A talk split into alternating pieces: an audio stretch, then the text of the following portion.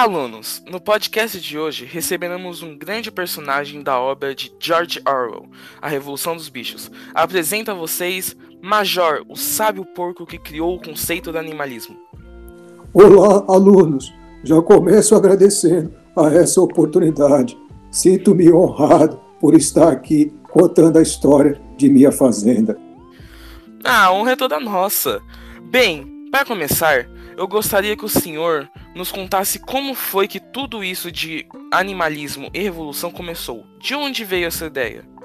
Bom, eu já tinha pensado nisso, mas após um sonho que tive, resolvi contar a todos sobre minhas ideias. Ah, que ótimo! E depois da reunião que você passou suas ideias para os animais, qual sua opinião sobre tudo que aconteceu?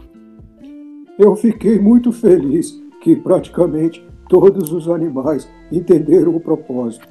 A cena em que todos nós cantávamos Bichos da Inglaterra harmoniosamente ainda fica presente em minha memória. Mas eu não imaginava que a minha morte estaria tão próxima.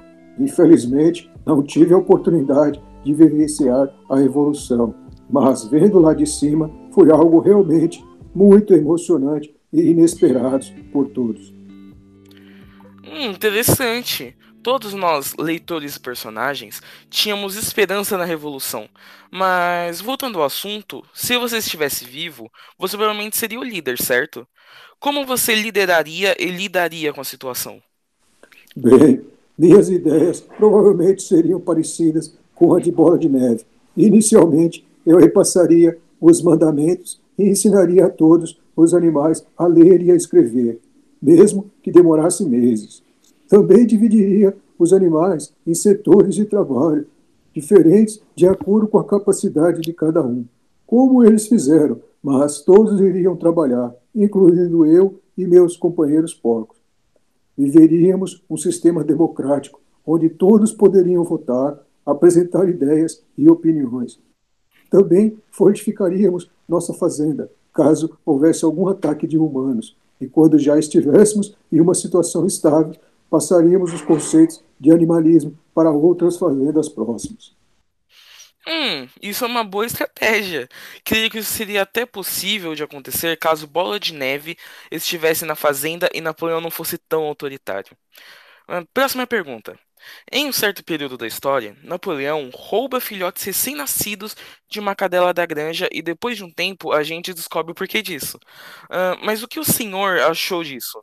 Por que será que ele tomou essas decisões? Eu me recordo até hoje da sensação péssima que tive quando vi isso.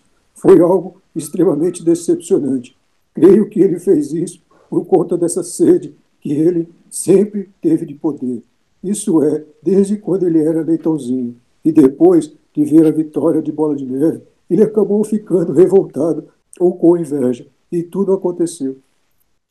Concordo. Acredito que muitos dos leitores também pensaram o mesmo. Bem, isso ligou a um evento muito chocante na Fazenda, que foi a expulsão de Bola de Neve. Como deu para perceber, você provavelmente não concordou com isso, mas se ele não tivesse sido expulso e continuasse na Fazenda, seria possível de que o moinho de vento desse certo? Disso eu já não tenho certeza. Ele criou tudo isso com muita sabedoria, mas acredito que ele não pensou em como os animais reagiriam ao trabalho pesado, como a mimosa, que nunca estava disposta a trabalhar pela fazenda. E isso levaria a uma certa vitória do Napoleão, já que ele provavelmente manipularia os animais para não trabalharem. Nossa, é verdade. Eu não tinha pensado nisso. Bem, mas vamos para o final. A história termina com a seguinte frase: As criaturas de fora olham de um porco para um homem, de um homem para um porco e de um porco para um homem outra vez.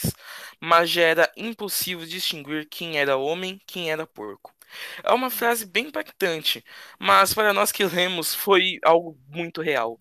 E para o senhor, qual a sua opinião sobre o final de tudo isso? Realmente é uma frase bem impactante. Depois da expulsão de Bola de Neve, eu perdi um pouco das minhas esperanças na fazenda. Depois veio a trágica morte do Sansão, um cavalo que eu sempre tive muito orgulho, depois da chacina das galinhas. Foi algo horrível de ver. Eu amo minha fazenda, Eu gostaria muito de que tudo desse certo, mas agora, depois de ver tudo isso acontecer, eu acho que será muito difícil do animalismo ocorrer bem em qualquer outra fazenda.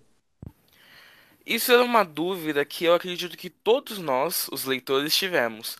Será que o animalismo é um conceito que realmente daria certo na sociedade?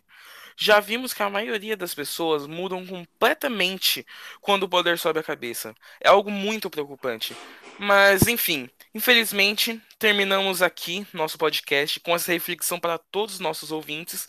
Foi uma honra recebê-lo aqui, Major. Isso foi uma experiência memorável. Imagina!